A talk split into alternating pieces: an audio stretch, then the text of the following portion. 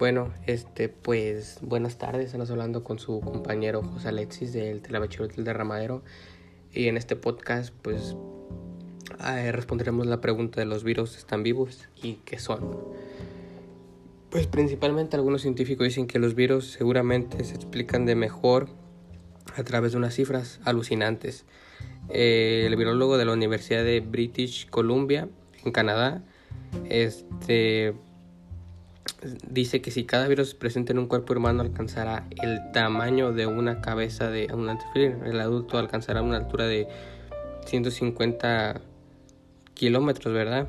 En el estudio del 2018, Sutle descubrió que más de 800 millones de virus se depositaban a cada metro cuadrado de la Tierra cada por día. O sea que pues estamos hablando que son muchos por, una semana, imagínense por tantos.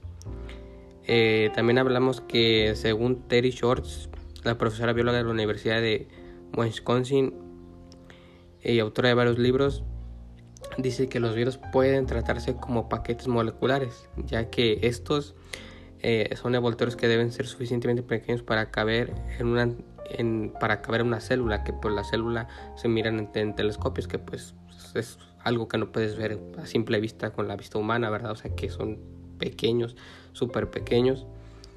Eh, puesto que no tienen células y pues no producen energía mediante la respiración, una definición, por eso no los, no los puedes como pues como se puede decir como distinguir porque pues no, no se puede ni ver, ¿verdad? Y pues Terry Shores también los describió como metabólicamente inactivos, a menos que pues estos puedan como penetrar un cuerpo caliente o, y en el anterior de una célula. Y los virus son inertes.